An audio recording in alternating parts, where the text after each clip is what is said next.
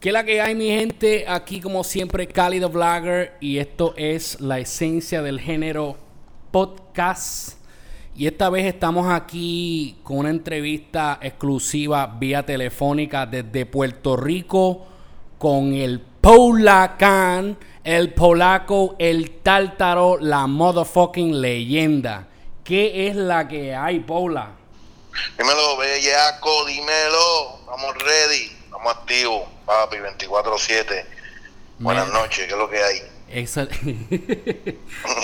Mira, este, yo de verdad, yo llevaba tiempo con cojones que yo quería hacer esto porque Mira, yo sigo a Polaco desde, yo no, yo diría como desde los principios, donde yo empecé a seguirlo duro, duro, fue como que de y 4 para acá.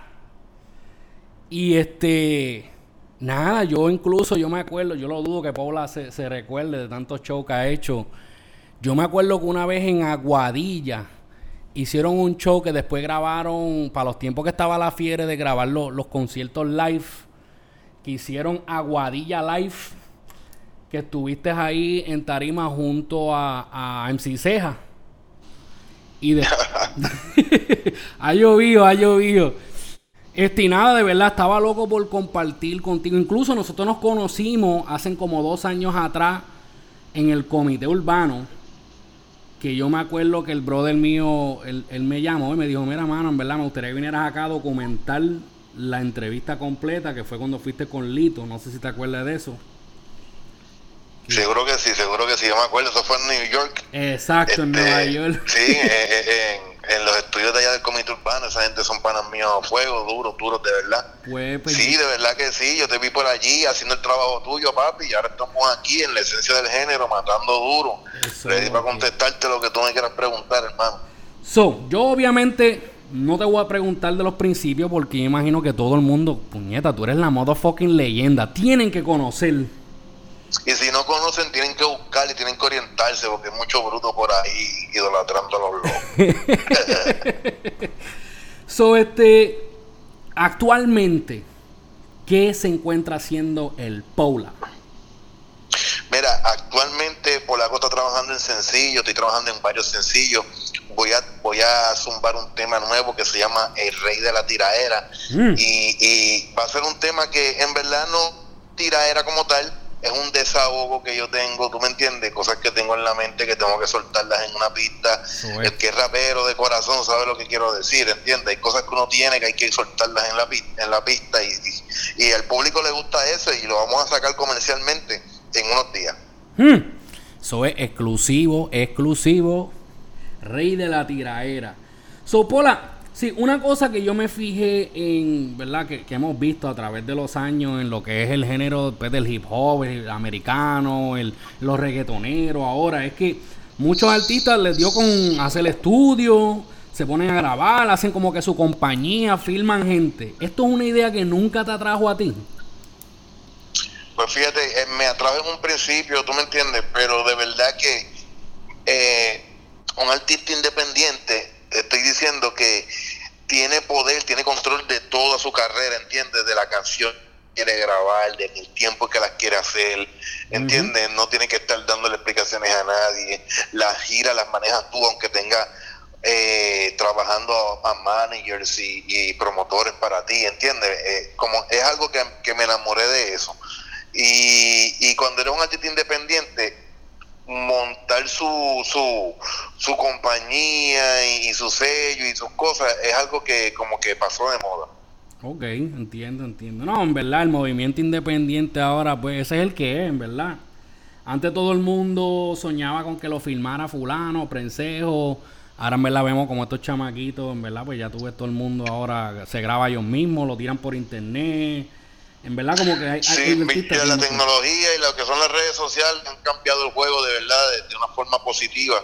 Y, y, hoy en día, pues se puede hacer música y se le puede llegar a los fanáticos mucho más fácil sin tener que estar con un sello disquero o, o con gente que, que, te obliga a trabajar o a hacer música que a ti no te gusta hacer. Eso es así. So, ¿verdad? Obviamente, no cabe dudas que tú eres uno de los pioneros Y aparte de, pues, de Daddy Yankee, que pues vemos que está número uno, ¿verdad? En Spotify, por ahí para abajo. Amén, amén, amén. Gracias a Dios, que ese es uno de los, de los caballitos, de los duros, de verdad. Pero que ahora mismito, por lo menos, yo sé que, y, al igual que yo, muchos opinan igual, ¿verdad? Tú como uno de los pioneros, eres uno de los únicos que está mantenido relevante en el género desde principio hasta ahora. Y ¿Cómo tú te sientes, verdad? ¿Cómo ha sido tu transición para mantenerte, verdad, relativo a, los tiempos de ahora? Eh, eh, yo creo que está en amar lo que tú. Oíste, cuando esto de la música yo lo hago y es algo que, que, lo hice parte de mí, en, mi vida, ¿entiendes? Es como eh, el rap, la música, el género para mí es como tú levantarte todos los días y tienes que beber agua, porque si no bebes agua no se hidrata tu cuerpo y poco a poco te va, tú sabes. Es lo que te quiero decir, ¿verdad, hermanito?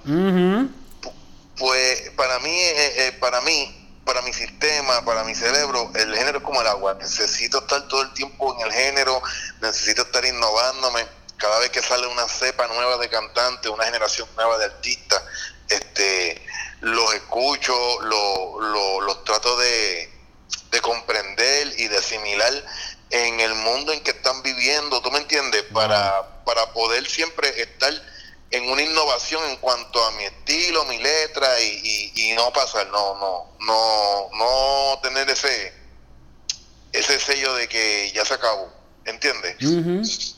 Sí, que vemos que muchos artistas a veces como que cometen el error, que se entran en la, en la mentalidad de que no, papi, yo tengo que mantenerlo real a lo que yo comencé, tú me entiendes. Por eso vimos a gente como Nas, que es uno de los liricistas duro, duro, duro en inglés. Y como que desapareció porque él se, se negó a seguir con los tiempos, porque él decía que no estaba de acuerdo con la música que estaban haciendo ahora. Y.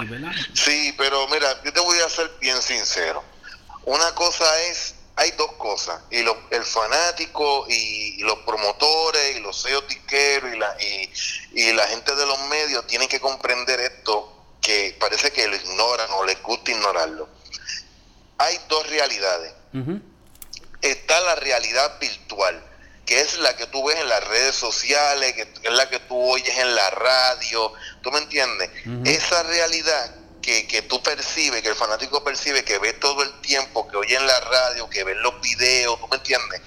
esa, esa realidad muchas veces es puesta a base de dinero, ¿entiendes? No significa que el ser número uno o estar, o estar el más pegado o ser el más sonado, no significa que siempre el más duro o el más talentoso, ¿entiendes?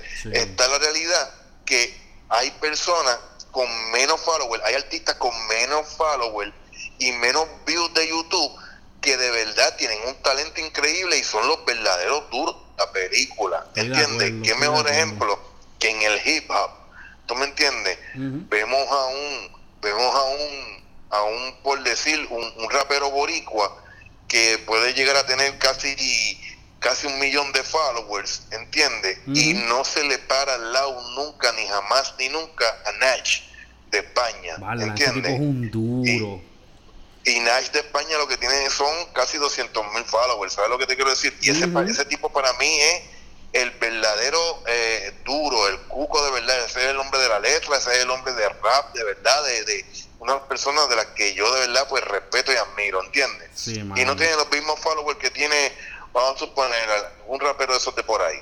¿Sabes lo que te digo? No, y esa realidad, es, esa, el que sabe de rap sabe quién es Nash y sabe lo duro que es. Se supone que ese hombre tenga por lo menos 5 millones o 10 millones de followers, de lo duro que ese hombre está.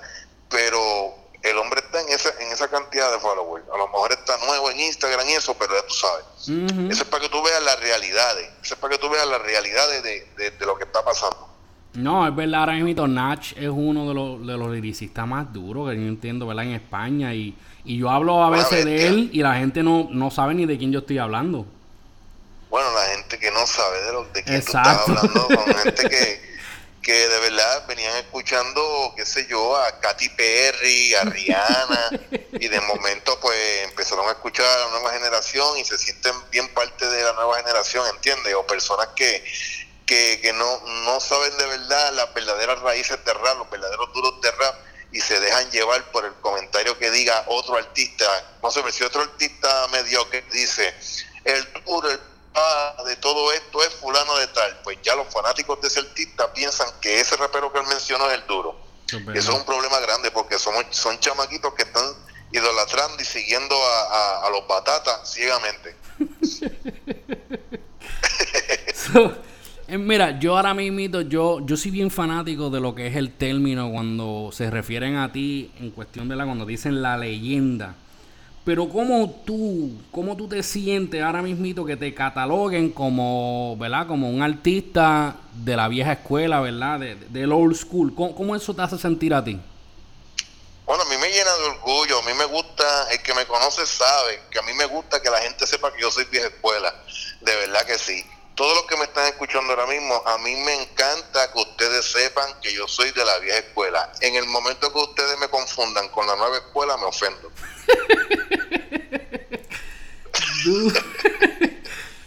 obviamente yo te veo, ¿verdad? Que tú siempre estás bien activo. Bueno, sí, estás activo. Especialmente en Instagram te veo activo. Cuando esto de las redes sociales yo sé que te aferraste a eso ahora, pero ¿siempre fue así o tú eres de los que se resistió al principio como que no, no, esto es lo que era? yo me resistí al principio, yo estaba bien telco, yo no quería entender lo que era Twitter, yo no quería entender lo que era Facebook, ¿entiendes? Y pues poco a poco tuve que ponerme para lo mío, ¿tú me entiendes? Y, y bregar con, con el cambio que hubo. Y nada, aquí estamos vacilando ahora, empezamos de cero y estamos ya, gracias a Dios, otra vez pisando fuertemente. Hay un nuevo giro en lo que es la moda. Últimamente era trap, trap, trap, trap. Y gracias a Dios eh, el giro está dando de nuevo, está volviendo todo a, la música que era de antes. Está la gente pidiendo los artistas de la vieja escuela de nuevo. La gente está extrañando lo que era la pulpa de lo que es este género, ¿entiendes? Y estamos ahora por ahí, venimos con nuevas propuestas musicales. Ya, ya les dije ahorita que mi próximo tema se va a llamar El Rey de la Tiraera. No es tiraera, no estoy tirándole a nadie, pero me estoy desahogando un poquito para que la gente vacile. Eso, eso. Hablando de eso del Rey de la Tiraera, ¿qué tú opinas? O sea, no, no me tienes que hablar de nadie en específico, si no quieres. Digo, si quieres tirar a alguien al medio, tíralo, pero... ¿Qué tú opinas? Yo sé que tú, tú, ¿verdad? Tú fuiste un artista que te destacaste mucho en lo que fue la tiraera. Pero pues obviamente vemos que pues, los tiempos cambian, pero la tiradera sigue. Aunque tal vez no sea exactamente como era antes, porque ahora todo es mucho videito por Instagram y cosas así. Pero, ¿qué tú opinas de la tiraera como tal en el género? No, la... Yo lo que te puedo decir es saben entretener, bien. Pues los fanáticos están hambrientos de una guerra de verdad de raperos que sepan, que tengan talento y de rapearse duro, de verdad, de, no estar con niñerías por las redes sociales ni nada y son, meterse en una pista y zumbar. Y yo opino que, que las últimas guerras pues han sabido entretener bien a la gente. Y ese, ese es el motivo de entretener y demostrar quién es el mejor en el, en el, en el arte de, rimar y de rapear. Exacto. No, sí, porque, o sea, yo estoy de acuerdo, porque ahora mismo a veces uno le pregunta de la tiradera a la gente y pues, como que se ofende, le está malo, ah, chicos, yo no quiero hablar de eso, pero la realidad es que la tiradera es algo que a veces como que el género, como que, no sé, no puedo decir que se opaca, pero como que no, no está pasando nada y de repente se, se, se, ¿verdad? se desafa una tiradera, una guerra y todo el mundo se activa nuevamente con el género lo digo, ¿verdad? Este, por lo que pasa es que la tiradera es un calentón. La mm. tiradera es un calentón chévere. Estás en, en la mira pública y todo el mundo está esperando que tú demuestres que tú tienes talento. Si tú fracasas en el intento, eres un bacalao y haces el ridículo. Se te puede, se te puede manchar la carrera un poco. Y estos raperos que no están seguros de su talento, estos raperos que no se atreven a medir fuerza, no se atreven a, hacerlo, ¿tú me entiendes? Pues no les gusta ni hablar del tema y les pichean a la cuestión, a la vaina, ¿entiendes? Y esa, esa es la cuestión, ese es el problema que estamos teniendo. Eh, me mandaron a preguntarte, ¿verdad? Un fanático tuyo, full, me dijo, si vas a hablar con polaco, pregúntale, ¿vendrá algún día Mundo Frío 2? Mundo Frío 2 se hizo, se grabó, está en manos de Lito MC Cassidy, está negociándolo con ciertos productores. Estamos esperando por Lito MC Cassidy, de verdad. Esa pregunta y esa presión se la deben, se la deben poner a Lito MC Cassidy. Ahí lo tienen, gente. Tírenle a Lito. a ver qué pasa. Pero ya el disco está hecho, Mundo Frío. El disco está hecho, sí, sí, está duro, está duro, tiene mucho rap. Pola, yo sé que tú tienes mil historias ahora mismito, pero si me podrías mencionar cuál tú catalogarías como tu mejor momento en el género hasta hoy. Yo creo que el mejor momento fue, wow, es que no, no te puedo decir que, que fue un solo momento, yo creo que empezó en el 2000 y, lo, y todo fue bueno, bueno, bueno, bueno, como hasta el 2007. Wow, siete años ahí de, prosperidad, como dicen. Exacto. ¿Y tu peor momento? Bueno, mi peor momento, yo creo que mi peor momento fue cuando decidí retirarme sin decirle nada a nadie. Eso fue como en el 2008, 2009, por ahí. Hubo un silencio de repente de polaca. Sí, sí, sí, yo me, me, perdí, no quería hacer música, la música que salía, que la gente escuchaba, era música que había grabado vieja hace tiempo. Yo estaba fuera de la música y decidí regresar como en el 2000, 2011, 2012. Regresé, estuve como un año solo. Eh, ese añito solo traté de hacer un, un, CD que se llamaba El Undertaker. Después de después de ese, de ese CD eh, vinieron negociaciones con la gente de White Lion y Live Music. Hicimos un invento que era Back to the Underground. Después de eso me uní a Lito de nuevo para hacer giras y gracias a Dios hemos seguido hasta ahora con una buena racha. Ok, este, ahora mismo no hay ninguna guerra del Pola con nadie.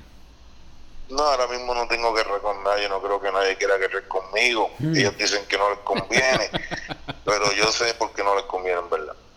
Ok, pues te voy a hacer las últimas dos preguntitas para no quitarte más tiempo. Es, un, es una pregunta que yo veo que nunca le hacen a los raperos y yo entiendo que si tú eres de la isla, se te debe de preguntar, ¿verdad? Porque es una pregunta para los artistas puertorriqueños. Ir a matar. ¿Qué tú crees de la crisis puertorriqueña actualmente? ¿Y por qué tú crees que ninguno de los artistas, porque vemos a los Daddy Yankee, vemos a los Nicky Jam, vemos a toda esta gente que están en el ojo público, ¿verdad? Mundialmente. Y, ¿verdad? Eh, con todo el respeto, yo apoyo lo que es, ¿verdad? Venezuela, Colombia, Chile. Y yo veo como, ¿verdad? Muchos artistas a veces pues expresan su opinión sobre las situaciones que están pasando allá y, de verdad se los aplaudo. Pero nunca se ve que nadie habla sobre la situación actual y la crisis que hay en nuestra isla. Mira, la crisis actual en la que vive la isla de Puerto Rico se debe al mal manejo y la mala administración de gobierno que hemos tenido, yo creo que hace ya 40 o 45 años, ¿entiendes? Mm. Las personas que se han subido al poder son personas que han hecho eh, acuerdos, negocios con derechos de los trabajadores, con, con empresas extranjeras, con los recursos naturales, con, con las primeras ayudas hacia los ciudadanos. Este, a su favor, a favor del bolsillo, ¿entiendes? Hmm. Aquí, aquí ha reinado el truco y la mentira, la mafia blanca, ¿entiendes? Y tenemos el problema que el boricua se acostumbró a la televisión y a la radio demasiado duro, ¿entiendes? La mayoría de las personas que salen a votar son personas que son mayores de, de 30 a 35 años ¿entiendes? Son personas que, que de verdad creen todo lo que oyen en la radio y creen todo lo que ven en la televisión y lo que ven en el periódico. Y los problemas es que lo que sale en la radio, lo que ven, la, lo que ven en la televisión y lo que ven en el periódico puede ser manipulado porque la noticia se puede comprar, el periódico se puede comprar, ¿entiendes? Y si la noticia en un momento beneficia a cierto político, ellos le creen y se van ciegamente a votar, ¿entiende? Y creen en las promesas de, de los mismos partidos y los mismos partidos siguen robando sin escrúpulos. Cada cuatro años que se trepa al poder sigue haciendo los negocios como le salga la gana sin escrúpulos. Entonces los federales cada cuatro años se llevan a lo que les conviene en ese en esa familia corrupta, mm. Y dejan a dos o tres sueltos por ahí que vuelven a hacer el daño los otros próximos cuatro años, ¿entiendes? Es un problema bien grande. Ese problema de esta gente con esa corrupción y, y el problema de eh, la gente ciega y boba que está haciéndole caso a, los medios eh, como si fueran zombies, eso es lo que tiene a Puerto Rico estancado. Aquí la gente tiene que llegar a un grupo sólido, sólido, sólido, que esté bien administrado, que tenga suficiente dinero para levantar una protesta o, una revolución que, que cause un impacto mundial, donde yo creo que la ONU y los demás países pongan el ojo en Puerto Rico y, y, de, los demás, de las demás naciones levanten y digan, mira, esa gente hay que ayudarlo, hay que meter mano, porque ahí lo que tienen es un vacilón en Puerto Rico, ¿entiendes? Y ese es el problema que estamos teniendo. Hay que darle gracias a Dios que somos como quien dice una colonia, que estamos arreglados como quien dice porque sigamos a ser una república, estuviéramos en, yo creo que en una en un golpe de Estado como Nicaragua hace par de años atrás. Hmm. Ahí lo tuvieron de ver. como yo digo, yo quería, ¿verdad? Y si, siempre estamos hablando de eso, yo y el pana mío, y, él siempre dice eso, él me dice, coño, tú sabes, muchos de los, de, los que siguen al género urbano y, y para mismito, ¿sabes? El género urbano es algo que, ha puesto a Puerto Rico en, el, ¿verdad? en el mundo entero. Y él dice, coño, tú sabes, siempre se proyecta lo lindo que está la isla y todo el mundo se vive la movie, pero pues nadie como que habla de la, de la, de la situación actual. Mira, aquí el gobierno juega con, lo, con el sistema, con la autoridad de la luz, juegan con, el sistema y la autoridad del agua, juegan con, con el sistema de educación, juegan con el sistema de salud. Siempre, siempre hay quien sacándose sus milloncitos para el lado y haciendo su revolú. Hacen un plan que, que, que ayude al pueblo como por cuatro o ocho años y cuando se acabe ese plan, Puerto Rico debe más dinero. Ese es el flow, eso, eso, es lo que ha estado pasando, ¿entiendes? Eh, hemos estado cayendo en ese truco viejo y pues la gente está de brazos cruzados o están arrodillados. De verdad, hay que hacer una rebelión con el tiempo de Filiberto Ojeda. pues sí, este, pues Paula, um, algo que puedas decirle a los nuevos talentos, ¿verdad? Los que quieren perseguir el sueño, ¿verdad? De, de, cantar o, ¿verdad? De, seguir sus sueños como tal, ¿qué le podrías decir? Que, que sigan haciendo música y que la, que la zumben, que la zumben por las redes que aprovechen las herramientas de las redes sociales, que no, que no esperen, que no estén detrás de artistas, para que los filmen, para que los hagan. No, los artistas los van a buscar y los van a firmar, o los sellos los van a buscar y los van a firmar. Cuando los sellos vean que ustedes están fajados y que se están pegando por sí solos. Mm. ¿Entiendes? Cuando ya los ven que están pegándose por sí solos, es ahí cuando los van a llamar y les van a decir, vente papi, vente para el lado de nosotros. Pero mientras tanto, no estén mandando demos, no estén mandando canciones, no estén haciendo el ridículo en los DM y los mensajes directos de los artistas y los productores porque no te van a hacer caso. Brilla por luz propia, tú solo, para que tú veas cómo te van a querer poner en la China. Mm. Eso es, eso es. Sopola, dime tus redes sociales, que ya todos deben de saberla, pero como te digo, por si acaso siempre hay público nuevo que entra, tíramelas por ahí para abajo, ¿dónde te pueden conseguir la gente? Mira, en Instagram es Real Polacán, en YouTube es El Polacán y en Facebook también es El Polacán. El Polacán siempre es con K. Así que los espero por ahí por las redes sociales para que se curen con las cositas que estamos haciendo. Últimas palabras que quieras decirle a la gente para despedirnos. Nada, los quiero mucho, los quiero de verdad. Esa gente que siempre quieren a uno, que siempre apoyan a uno durante todos estos años. Ustedes no saben cómo yo los amo, los amo como si los hubiera parido.